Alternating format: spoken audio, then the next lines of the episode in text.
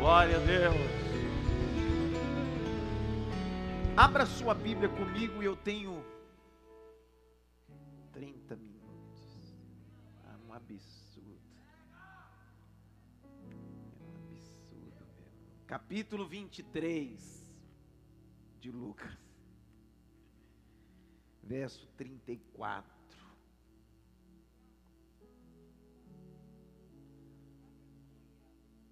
Os irmãos de Poá estão aí, não? É, sabadão eu tive lá, estive lá nessa igreja, nesse povo maravilhoso. Cadê o pastor Robson? Chegou muito tarde hoje, mas queria que vocês aplaudem Jesus pela vida desse povo bonito que vem lá de Poá, por favor.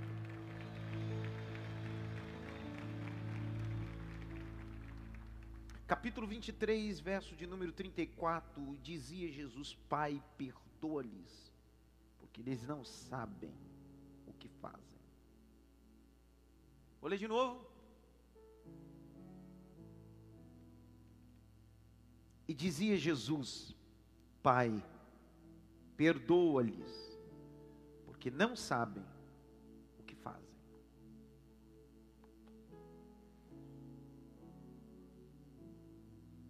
Quem sabe você em casa, no templo, membro da igreja, que nos segue na rede social também, de outra denominação, deve estar perguntando: por quê? Durante sete terças-feiras, a importância de dar destaque em sete frases que Jesus verbalizou na cruz. O que tem de importante nisso? Quem acompanha o meu ministério na pandemia já identificou que eu sou um pregador cristocêntrico. E não tem como ser um pregador cristocêntrico se a mensagem desse pregador não for a cruz. Eu gosto muito da expressão de um dos mais brilhantes teólogos londrinos, chamado John Stott. Ele dizia que quando você não tiver nada para falar, fale sobre a cruz. A cruz é a mensagem principal da igreja. Eu me lembro de uma história de uma igreja histórica, de um pastor eloquente que tinha habilidade de falar em público e colocar suas palavras de forma absurda, onde todos os seus espectadores e a plateia, dentro de sua homilia, dizia: Cara, eu nunca vi ninguém falar assim. Ajuntava-se milhares e milhares de pessoas para ouvi-lo no domingo de manhã, nessa igreja histórica, pelo poder que ele tinha da eloquência. Só que um belo dia ele recebe em sua cidade, em sua igreja, um pastor missionário. E ele decide ceder o púlpito que ele não costumava fazer a esse pastor missionário para pregar. Se você não sabe, século 16, 17, 18, 19, até 20, as igrejas históricas tinham como decoração no fundo do púlpito uma cruz vazia. Esse pastor missionário começou a pregar. E engraçado que ele tinha o apelido de Zaqueu. Não porque era rico. E não porque era cobrador de impostos, é porque era pequeno. Então todo mundo chamava ele de Zaqueu de tão pequeno que ele era. A história vai dizer que ele começou a pregar. E dez minutos, a mesma plateia que se reunia para ouvir esse grande pregador e o pastor da igreja, começou a chorar. Pessoas começaram a gritar dentro da igreja histórica. Outros começaram a ficar em pé, outros se ajoelhar, se jogar no chão, em pranto. O pastor da igreja olhou aquela cena e disse: Eu prego sempre e nunca vi isso. Acabou o culto. O pastor da igreja veio e deu a benção. Após dar a benção, ele ficou indignado com tudo aquilo e chamou um obreiro do altar, como a gente tem aqui, e disse: Eu não estou entendendo o que está acontecendo, por que, que, a igreja toda chorou? Por que, que toda a igreja está assim? O obreiro disse, pastor, é que não tem ninguém que fale como o senhor fala. Só que o senhor mede dois metros de altura e em todo momento que o senhor prega, a decoração da cruz é coberta pela altura que o senhor tem.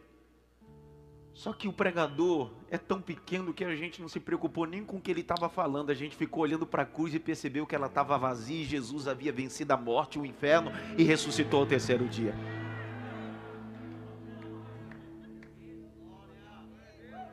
Não é com o que você fala, é o que aconteceu no Calvário não é a ordem do sermão, não é o grego, o hebraico ou o latim, é porque a cruz está vazia e Jesus já não está mais crucificado. Então, o que enche a igreja não é o pregador, não é o que o pregador fala, é quando ele entende que a pregação dele aponta para o Calvário, para a cruz. Eu sou apaixonado pela mensagem da cruz e eu penso que alguns crentes que nasceram na igreja, outros que aceitaram Jesus, deveriam, de forma exaustiva, estudar sobre a cruz. No mínimo, viraria 10% mais crente do que é hoje. Deixaria de ser faccioso, mentiroso, mesquinho. Porque a cruz nos ensina, é o que os pais da igreja chamavam de didaquê, ensinamento pedagógico e andragógico a entender sobre a cruz. Porque a crucificação é um enredo. Grite bem alto, enredo. Então, Fernando, é mais ou menos assim. Eu vou falar sobre as sete frases e hoje será o único dia que eu vou dar a guisa introdutória. E não tem como falar sobre as sete frases se não falar sobre guisa introdutória à cruz, até chegar à crucificação. A primeira frase, perdoa-lhes, porque ele não sabe o que fala. Só que eu não posso começar a partir daqui. Há um pano de fundo. Como é que ele disse isso? Por que ele disse e aonde ele estava? A gente precisa obedecer isso. Então me permita hoje fazer essa guisa introdutória, falar sobre perdoles e finalizar daqui. Uns 20 minutos. Dá uma olhada pelo menos para três, é bom você dar glória, viu?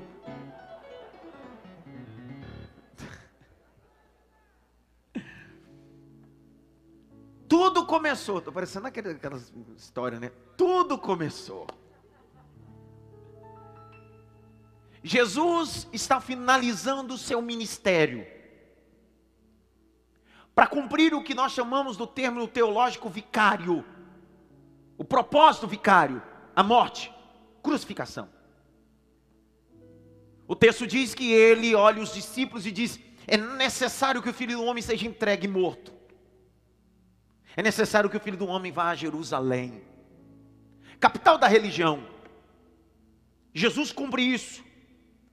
Só que é nesse mesmo ambiente, Jesus, na quinta-feira, nomeia dois discípulos que possam ir na frente, preparar a ceia. Isso é quinta-feira. De cunho cronológico, na quinta-feira, Jesus está no cenáculo com doze.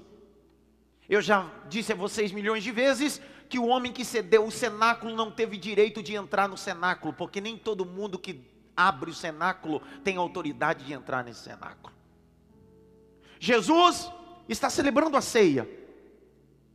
Nessa ceia, tem Felipe, tem André, nessa ceia, tem Pedro, tem João, tem Tiago, mas nessa ceia também tem Judas Iscariotes. Porque a ceia não é para perfeitos, é para aqueles que querem misericórdia. Na mesa da ceia tem gente que é temperamental como Pedro, tem gente que é reumático, mas tem gente que é cínico como Judas, mas mesmo assim Deus não decide tirar os cínicos da mesa, porque é o cínico que decide sair da mesa. Me deu um, agora um negócio para falar, mas não posso. Nunca tire os cínicos da mesa, permita que eles saiam. Jesus olha aquela cena e começa a celebrar a ceia. O texto de João, capítulo de número 13, Capítulo 12, Jesus está na casa de Lázaro, Marta e Maria em Betânia. O capítulo 11, Jesus ressuscitou Lázaro. O capítulo 12 é uma ceia, uma celebração ali. Aí no capítulo 13 é a ceia célebre que Jesus faz com os discípulos. E dentro desse contexto, o texto diz que o diabo já tinha posto no coração de Judas. Eu estava dizendo em ah, engraçado. Um ambiente onde só deveria entrar Jesus e os doze, o diabo entrou, porque teve alguém que fez do seu coração casa do diabo. Era só para ser Jesus e doze, mas Judas decidiu abrir o coração e dizer: Diabo, entra. Eu não estou falando de alguém que é simpatizante do Evangelho, eu estou dizendo de um discípulo. E a palavra discípulo é matetes, seguidor, aprendiz. Eu estou falando de um aprendiz de Cristo que decidiu abrir a porta para o diabo. Que tem um título de aprendiz de Cristo, mas na verdade é aluno do próprio diabo. De quem somos discípulos? Estamos à mesa, mas somos discípulos de Cristo ou do diabo? O texto diz que Jesus provoca uma, um tumulto na ceia. Grite bem alto: tumulto na ceia. Não, mais alto: tumulto na ceia. Jesus tumultuou a ceia. Cá para nós, irmão. Ele sabe o que vai acontecer. Aí olha o que ele faz. Olha o que Jesus faz. Não me pergunte por quê, porque eu também não sei. Quando eu chegar lá, a primeira coisa que eu perguntar, vou dizer: por que, que o senhor fez isso? Porque olha o que ele faz. Ele olha para os discípulos assim: tem alguém que está aqui, mete a mão e há de me trair. Se há alguns na mesa da ceia, assim, é indireta. Que tem gente que você não pode apontar logo, você precisa jogar pro alto. Joguei pro alto. É lebre.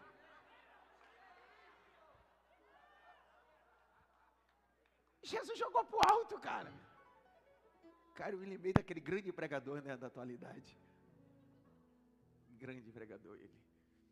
Jesus jogou para o alto, porque Jesus não olhou e disse assim: Judas, você é o demônio, cara. Jesus disse: tem alguém aqui. Precisa fazer isso na ceia? Por que, que não acaba a ceia? Tira os elementos assim, vamos para um conselho de ética. Não seria mais fácil, sim ou não? Não, mas ele quer fazer isso na ceia. O cara tomando o cálice. O cara, uma sensação. Cara, vencear o Messi. Tem alguém me. Para que isso, cara? O texto de Marcos e João vai dizer que João, aproveitando-se do momento do que ele tinha íntimo com Cristo, reclinou sua cabeça sobre o peito de Cristo e cochichou no ouvido disse assim: Conta só para mim. Oh, não é brincadeira, cara. Está escrito assim. E tendo João reclinado a cabeça, disse: Mestre, quem é? Só que o texto de João vai pior, porque a Bíblia diz que Pedro estava sentado de frente para João. E foi Pedro que disse: Pergunta para ele. Olha, tumulto na ceia que Jesus. Vai, precisa tumultuar a ceia assim.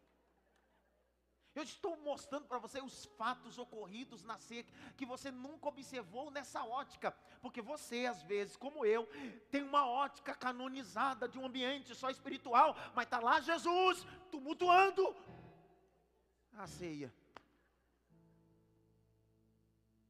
Dá uma olhada pelo menos para três assim: Jesus tumultuou a ceia, irmão.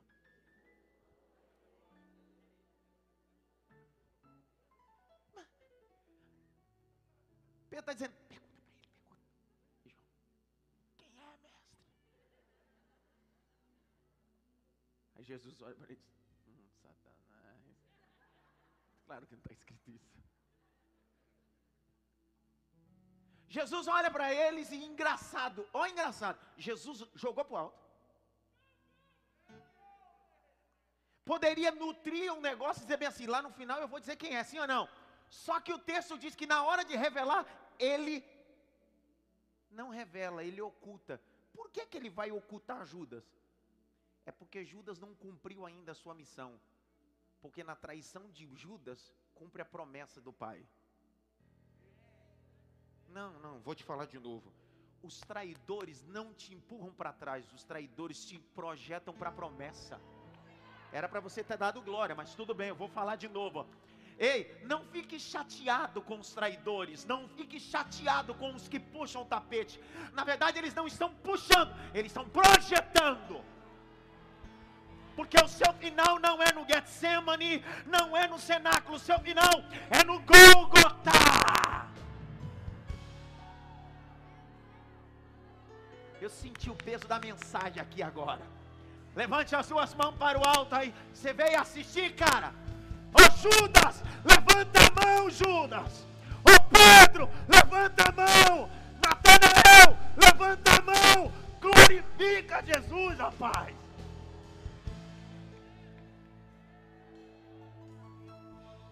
Quando eu falei, Judas, levanta a mão, tem um monte de irmão que levantou a mão.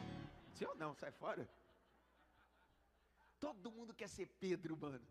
Todo mundo quer ser Natanael. Mas eu me pareço mais com Judas. Eu não sei você. Ninguém fala nada agora.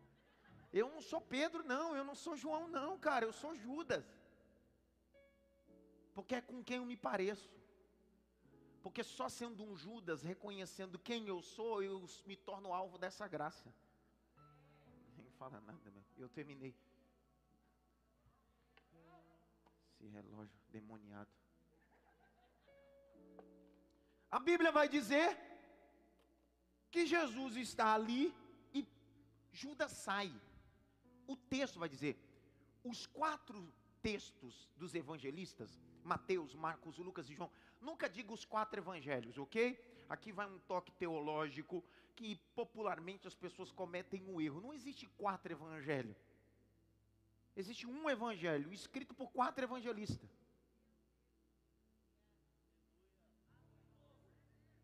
Já rasga aqueles bocinhos que você tem, porque você está cometendo erro.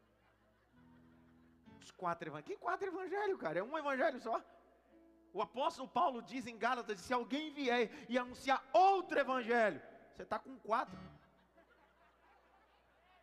É muita heresia, uma pessoa só. Quatro evangelhos. Grite bem alto, um evangelho só. Por que o evangelho só? Porque Mateus, Marcos, Lucas e João não está falando de outra pessoa, a não ser de um único. Maravilhoso, conselheiro, Deus sorte, Pai da eternidade, príncipe da paz, Jesus. Então, quando você for se referir, você nunca diz, ó, oh, segundo o evangelho de João. Não, segundo o texto do evangelista João.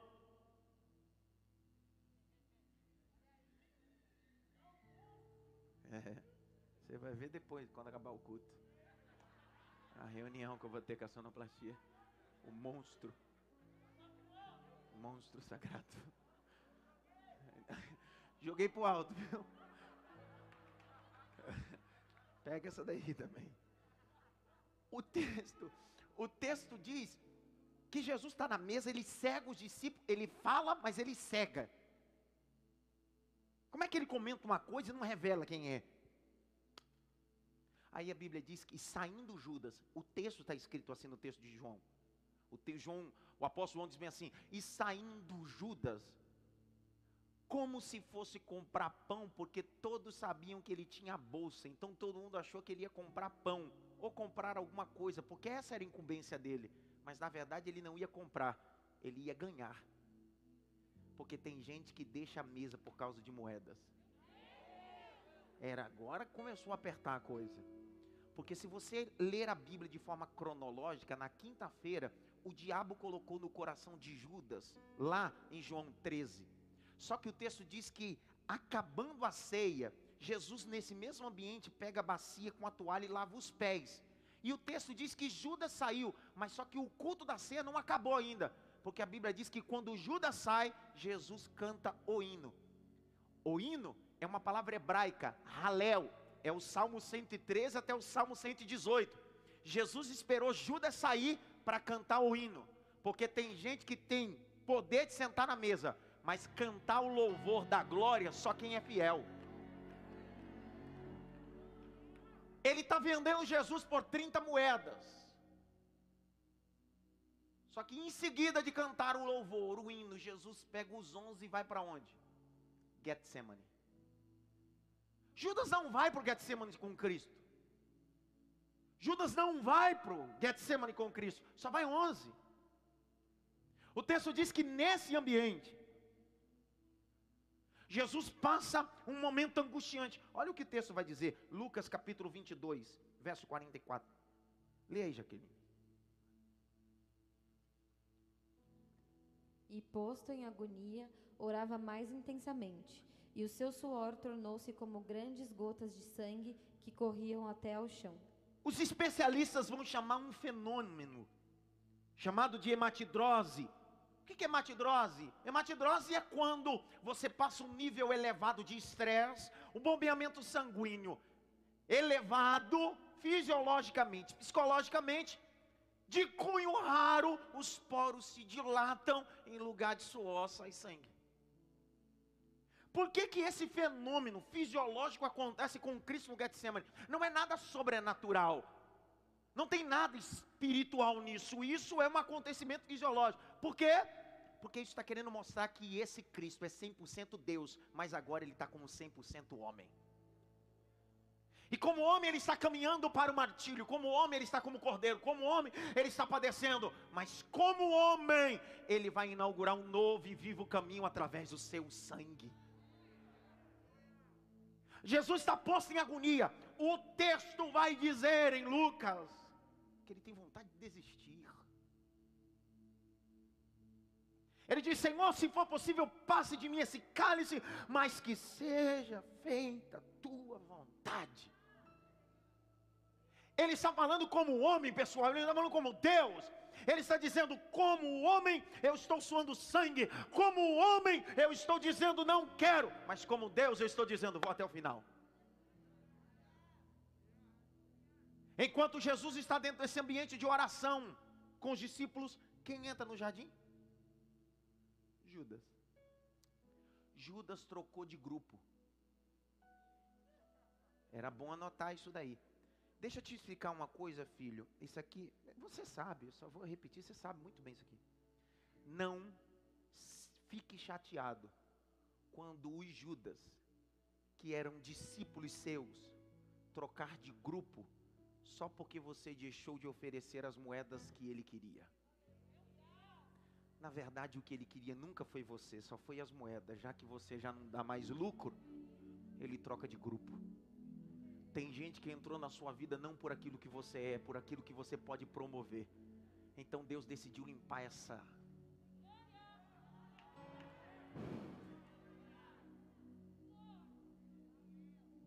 Eu terminei.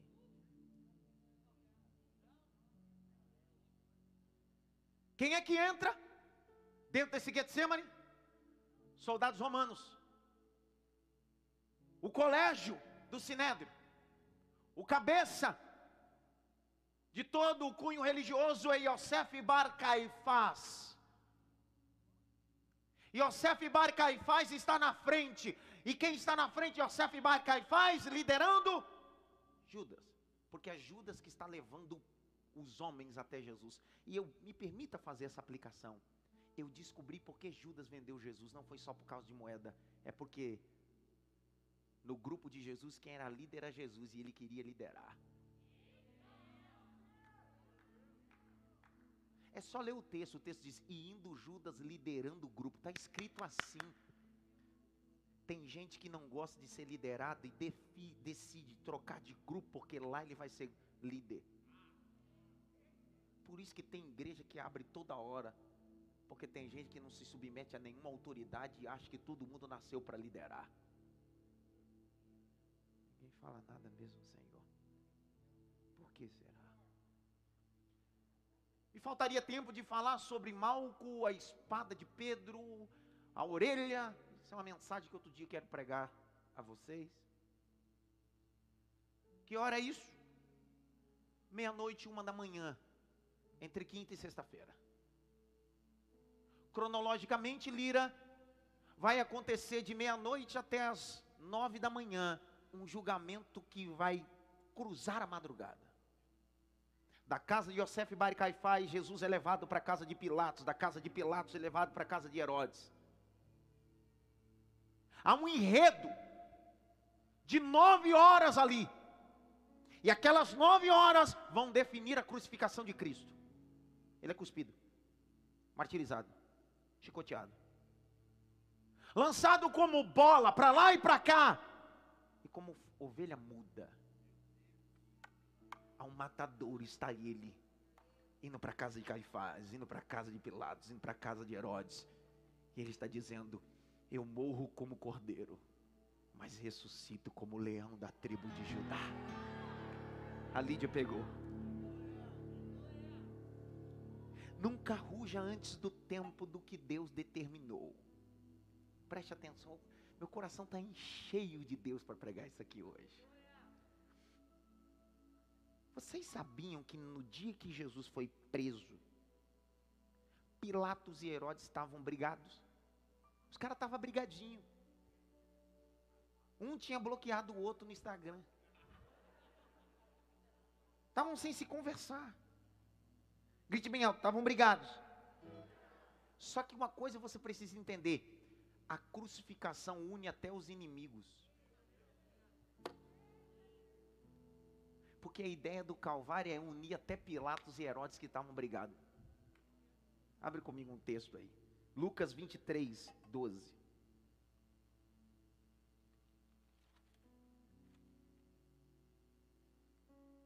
Leia aí, Jaqueline. E no mesmo dia, Pilatos e Herodes entre si se fizeram amigos. Que dia, Jaqueline? Que Jesus julgamento. foi preso. Isso. Significa que antes desse dia os caras estavam. Mas agora? Se fizeram o quê? Irmão, se o, o enredo da cruz uniu Pilatos e Herodes, não pode unir nós dois? Não, vou falar de novo para ver se você pega, tá bom? Se o enredo da cruz conseguiu apaziguar e unir aquilo que viveu uma ruptura entre Pilatos e Herodes, imaginei você, cara. O que é mais importante não é a nossa divergência, a causa do evangelho é mais importante. Para com esse biquinho, para com situações, o evangelho é mais importante do que a minha a sua vaidade junta.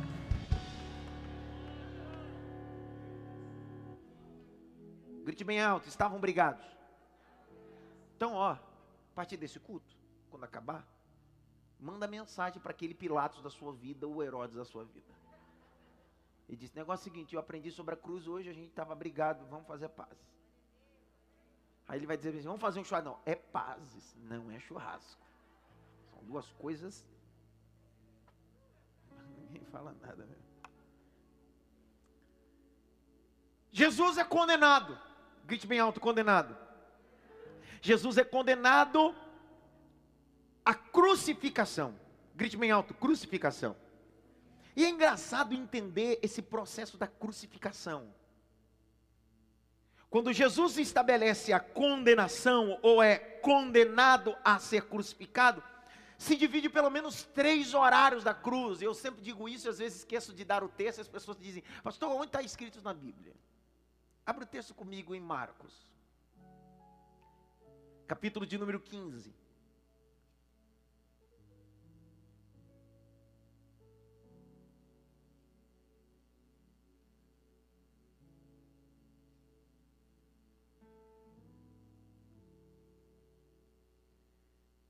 Verso 25, o primeiro horário da cruz. Nove horas da manhã. A hora terceira. Isso é nove da manhã. Foi o horário que Cristo foi crucificado.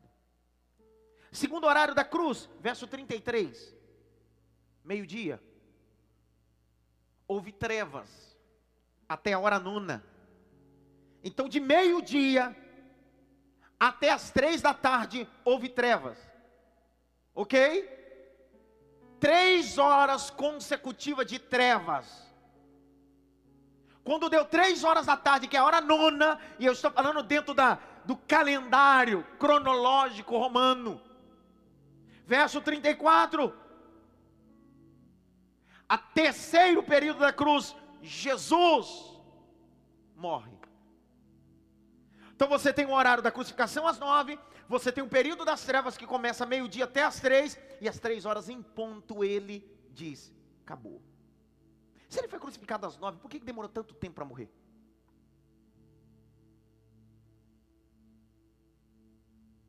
O que, que tem a ver? Não podia morrer de manhã? Não já foi crucificado às nove? Olha tudo que ele passou, pessoal. Coroa de espinhos. Todo o processo de flagelo. Ele é crucificado às nove, da dez, onze, a trevas, meio-dia, podia morrer já aí, já deu, sim ou não? Só que o texto diz que ele vai sustentar até as três, e ele vai dar o brado três horas da tarde. Quem está do lado de fora diz assim: por que, que não morre logo? Só que ele não veio só morrer, ele veio cumprir promessas. É agora. Jesus não veio só morrer na cruz, Jesus veio cumprir cada profecia que falava dele nos textos veterotestamentários. Jesus, quando aparece no Jordão, João Batista está batizando, ele diz: Espera aí, esse que aparece aí é diferente. Quem é João? Eis o Cordeiro de Deus que tira o pecado da humanidade. Eis o Cordeiro de Deus. Eu vou falar de novo. Eis o Cordeiro de Deus que tira o pecado da humanidade. Espera aí se ele é o Cordeiro de Deus, que tira o pecado da humanidade, João está dizendo, ele é o cerimonial da Páscoa. E na Páscoa, o Cordeiro tinha hora para morrer. O cordeiro não morria às nove da manhã. O cordeiro não morria meio-dia. O cordeiro tinha que morrer na hora certa. Pastor, qual era a hora que o cordeiro morria? Porque a hora que o cordeiro morria, o anjo da morte vinha e a casa que tinha sangue do cordeiro, a morte saltava. O cordeiro de Deus está dizendo: hoje a morte não tem mais poder sobre a sua.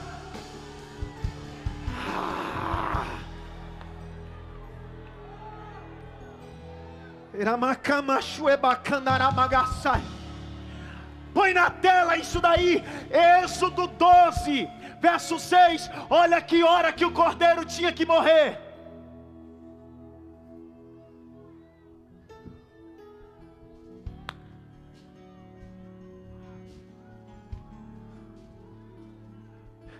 Que hora que tinha que sacrificar o cordeiro? Jesus foi crucificado às nove trevas do meio-dia até as três. Ele diz: Ei, as trevas vai acontecer mais à tarde. Eu serei sacrificado, e o tempo de trevas vai passar, e eis que eu vi a luz. Levante as duas mãos para o alto, mais alto que você pode. Feche os dois olhos, abra a boca, diga glória a Deus. Pelo menos dez segundos a sangue do Cordeiro, a sangue do Cordeiro, a sangue do Cordeiro, a sangue do Cordeiro na porta da tua casa, no teu negócio, na tua empresa, a sangue do Cordeiro no ambiente onde você trabalha. O sangue de Jesus tem poder. Tem sangue nos umbrais da porta. Canta, maestro. Sangue nos umbrais das portas mal não vai entrar. Minha casa está firmada na rocha, nenhum mal me sucederá. Oh, tem sangue nos umbrais da porta, aqui o mal não vai entrar. Minha casa está firmada na rocha,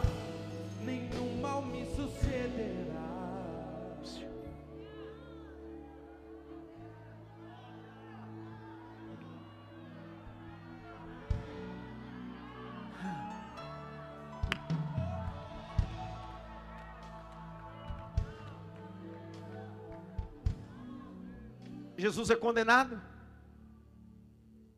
recebe chicotadas. O Império Romano vai maximizar o que nós chamamos culturalmente de crucificação. O hábito de pendurar alguém após um delito social era comum já desde o tempo dos caldeus na Mesopotâmia antiga. Era hábito. Só que os romanos vão acrescentar a crucificação.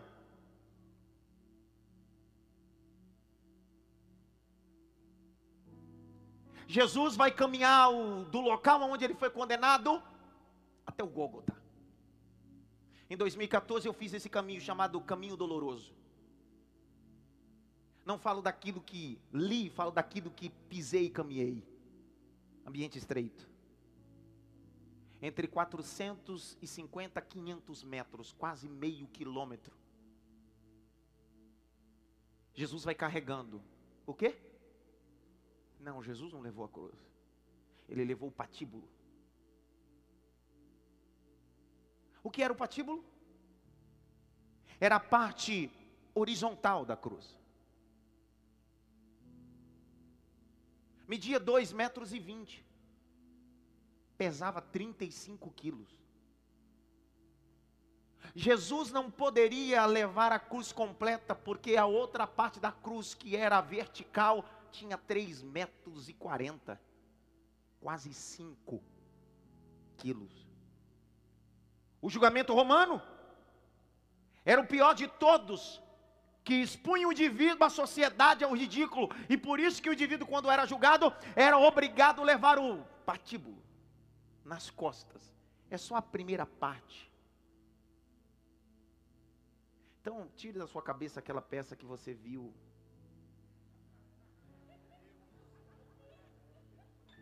Cadê o Arthur? O Arthur levou aquela cruz. Arthur levou. Cadê? Quer levar de novo, né, Arthur? Patíbulo e estipe. Se você puder anotar, é bom, tá?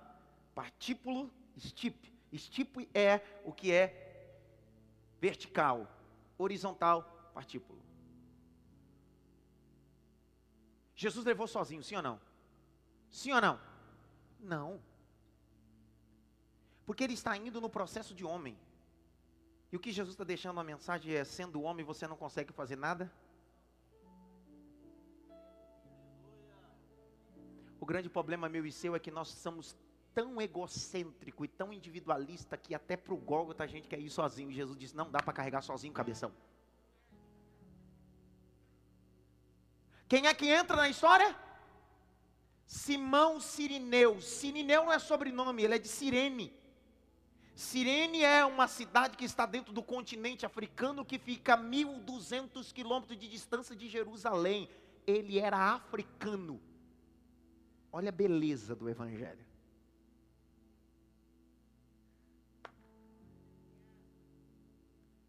Esse homem africano de continente, o continente africano tem mais de 50 países, e eu tive a oportunidade de visitar já dois, e meu sonho é visitar todos.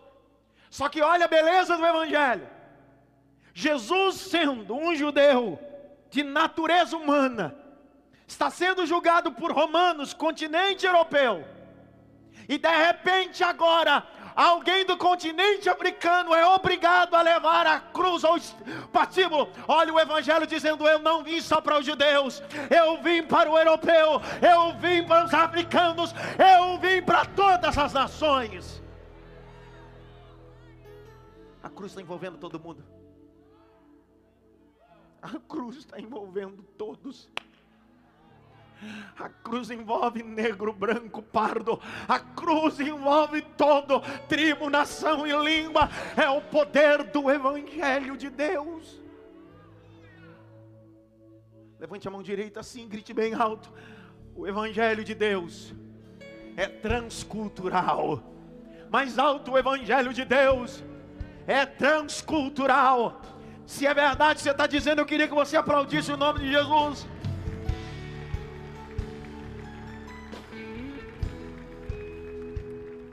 Outro detalhe que eu preciso informar vocês é o seguinte: eu sei que você já ouviu muitos pregadores maximizando aqui esse momento da cruz, Jesus recebendo a coroa de espinhos, está relatado biblicamente.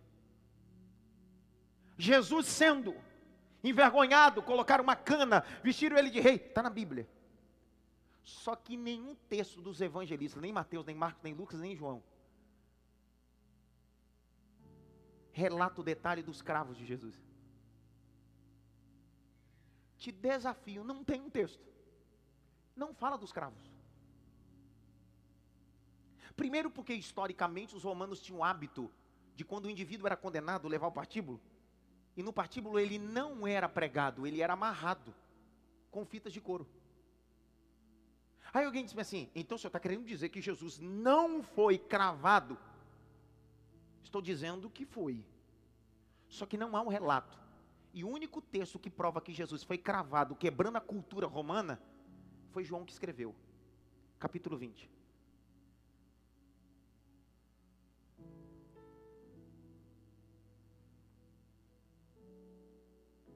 Verso 25.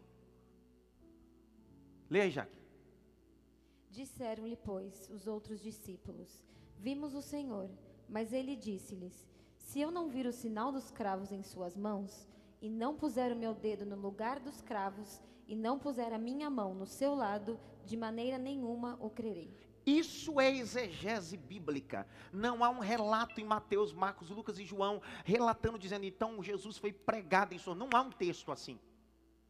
Porque a única informação que a gente tem que Jesus, dentro da cultura romana, que não foi amarrado, possivelmente ele deve ter sido amarrado, mas o texto diz que também ele foi pregado, porque quando ele ressuscita, quando ele entra na casa dos discípulos, ele diz: está aqui os cravos. A pergunta é: por que, que Deus me poupou da cena dos cravos? Porque ele guardou as marcas da ressurreição.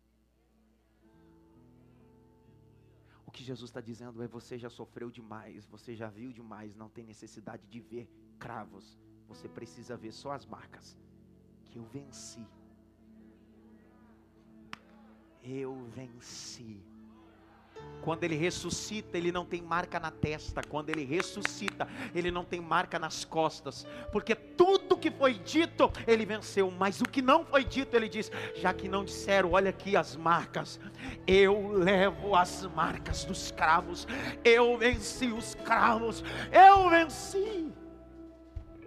Você precisa entender que dentro desse cenário, antes dessa crucificação, há uma lei de liberação. Grite bem alto: liberação mais alto, liberação. Qual é a lei da liberação? A lei da liberação é alguém pode ser solto. Mateus 27, verso 20 até o 23.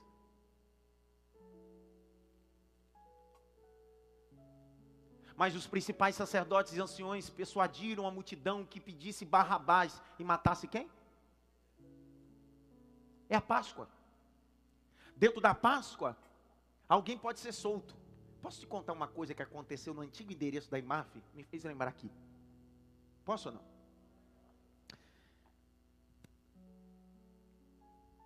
Eu tenho uma família na igreja, eles estão aqui, eu vi até eles aqui.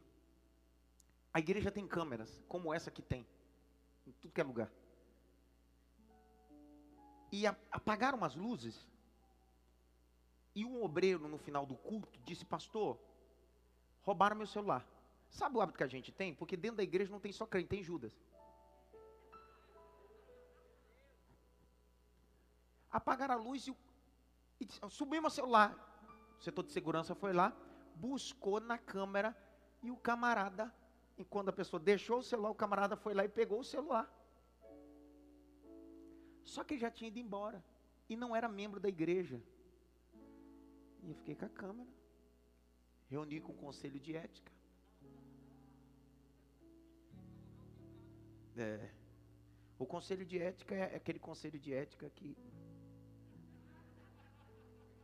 cumpre a Bíblia, não quebra os ossos.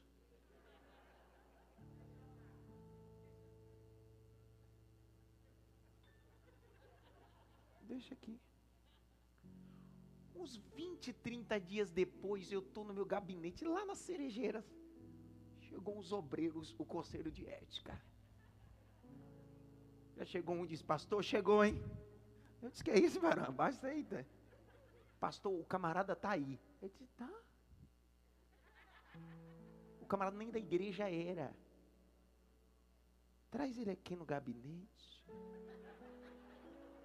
Eu quero dar um cheiro nele. E eles tudo brabão, chama a polícia que não sei o que lá e tal. Ele entrou. Estava Alessandro, Cássio, quem mais estava? Pastor Claudemir. E eles, pastor, chama agora. Aí chegou o segurança policial da igreja e disse: É agora, pá. Sabe que dia que era? Aquele domingo. Naquele exato momento. Era culto de quê? Ceia do Senhor. Eu disse, eu queria tanto que você tivesse vindo no culto de mentoria. Você aparece no culto de ceia, desgraçado. Eu disse, filho, minha vontade é chamar a polícia para você. Você tome um cacete. E ele começou a chorar, eu disse, e eles, é, passou agora? disse, só que uma coisa. Jesus Naquele dia foi solto Barrabás. Eu estou te soltando, desgraçado. Eu estou liberando você. Eu estou te dando uma nova oportunidade, seu Barrabás. Foi ou não foi? Barrabás. Os irmãos dizem, pastor, mas por que, que o senhor fez isso? Aí hoje eu vou explicar para eles, porque naquele dia eu não expliquei e decidi explicar hoje com ricos detalhes. Vou explicar hoje por que, que eu soltei. O nome Barrabás, em aramaico, significa filho de Deus. A multidão gritou: solta o filho de Deus.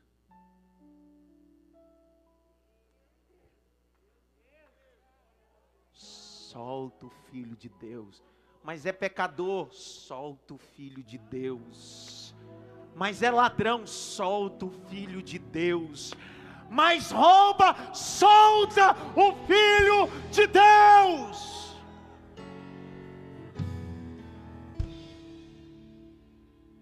Claro que esse Barrabás tem que ser solto, porque ele é filho de Deus e representa você e eu ele roubou um celular e você rouba a sociedade, rouba imposto, para em vaga de deficiente, qual é a sua diferença para ele?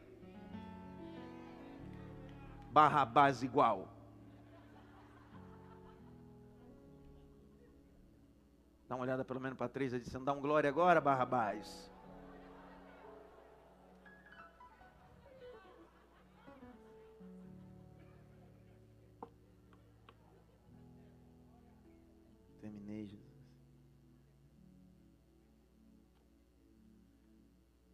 Jesus está na cruz, grite bem alto na cruz. Só que esse negócio de crucificação é engraçado. Como eu disse, já era uma atitude antiga. Abre comigo Deuteronômio. Esse negócio de crucificação é antigo. Na verdade, crucificação não, ser pendurado no madeiro, né? Era só pendurado no estipe. Não tinha o patíbulo. Abre comigo Deuteronômio. O texto de Deuteronômio capítulo 21, verso 22 a 23. Olha lá.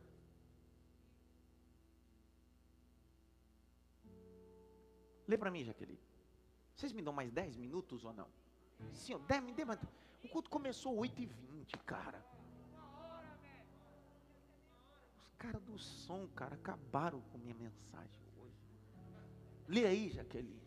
Quando também em alguém houver pecado, digno do juízo de morte, e for morto, e pendurares num madeiro.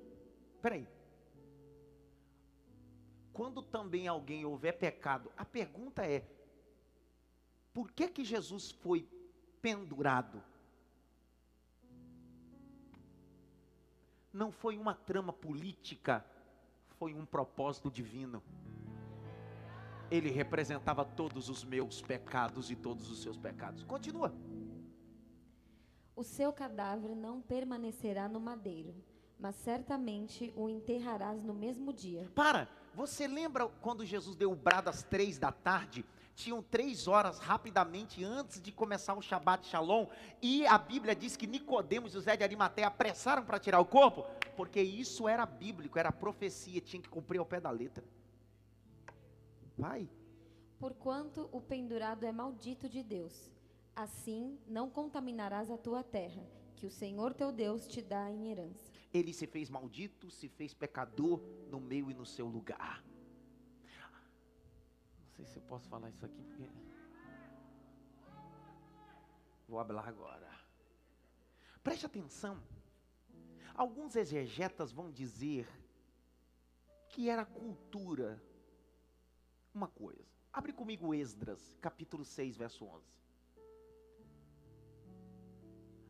Havia uma lei cultural que, quando alguém era condenado a ser pendurado, a viga principal da sua casa era tirada e a casa era derrubada, porque o indivíduo era crucificado em uma das vigas principais da casa. Isso era cultura. Leia aí, Jaqueline. Também por mim se decreta que todo homem que mudar este decreto se arrancará um madeiro da sua casa e levantado o pendurarão nele e da sua casa se fará por isso um monturo. Alguns exegetas vão dizer que por isso que Jesus olhou na cruz para Maria e para João e disse: Cuida dela.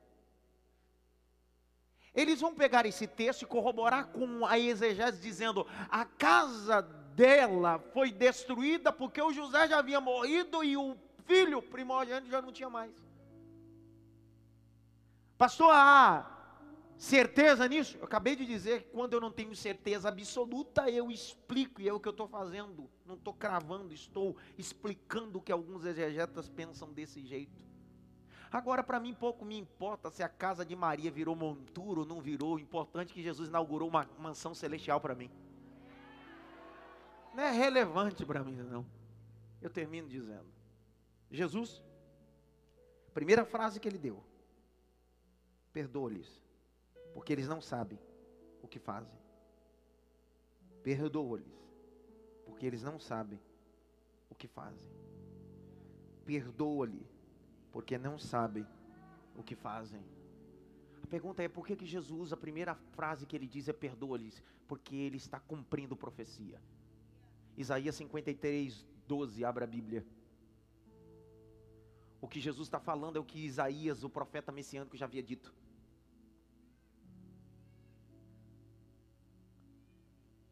Lê para mim. Por isso lhe darei a parte de muitos, e com os poderosos repartirá ele o despojo, porquanto derramou a sua alma na morte, e foi contado com os transgressores. Mas ele levou sobre si o pecado de muitos, e intercedeu pelos transgressores. Como é que ele está levando o pecado de todo mundo e ainda está olhando para ele e diz assim: Pai, perdoa-lhes. Alguém sendo exposto ao sofrimento como ele sofreu, certamente diria: Senhor, entra com justiça. Ele está dizendo. Salmo 53, de 1 a 12, fala sobre o triunfo do Messias e ele está dizendo: Vou interceder por eles, perdoa-lhes.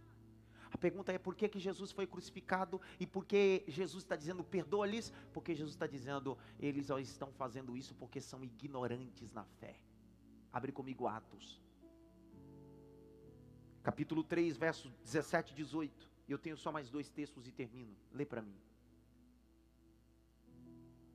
E agora, irmãos, eu sei que o fizeste por ignorância, como também os vossos príncipes. Mas Deus assim cumpriu o que já dantes pela boca de todos os seus profetas havia anunciado, que o Cristo havia de padecer. Ele está dizendo, Jesus está dizendo, perdoa-lhes porque eles estão fazendo isso por ignorância. Deus perdoa o tempo da nossa ignorância. Você lembra quando você passava em frente a uma igreja e dizia bem assim, é um bando de louco gritando, onde você está hoje?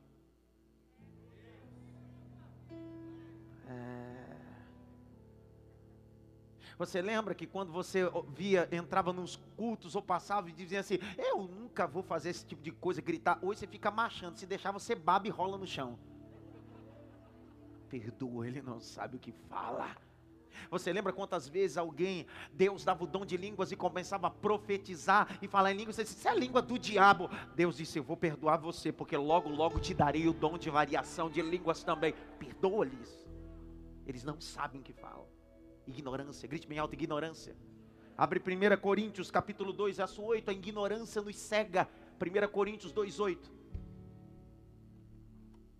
Pode ler. A qual nenhum dos príncipes deste mundo conheceu, porque se a conhecessem, nunca crucificariam ao Senhor da glória. Porque ele foi crucificado por ignorância e por alguns não conhecerem. Por isso que ele está dizendo, a primeira palavra que eu tenho para vocês é: perdoa-lhes. Ele não sabe o que estão fazendo. Não imputa sobre eles esse pecado, Pai. É o que Jesus está dizendo. Perdoa-lhes. Eu termino essa mensagem lendo o último texto de Colossenses 3, 13 Esdras, dizendo que aquele que bebe do perdão da graça tem a capacidade de perdoar. Colossenses 3,13. Olha, a arte ficou bonita, hein? Quem é que fez essa arte, hein? Suportando uns aos outros, perdoando uns aos outros, se alguém tiver alguma queixa contra o outro, assim como Cristo. Algumas pessoas te feriram por causa de ignorância e não te conhecer. Então, como Cristo perdoou você no tempo da sua ignorância e na falta de conhecimento, acabe fazendo a mesma coisa. Perdoe os ignorantes e perdoe aqueles que têm falta de conhecimento. É assim que termina esse primeiro dia, sussurrando na caverna, dizendo: perdoe-lhes, eles não sabem o que fazem. Fique em pé.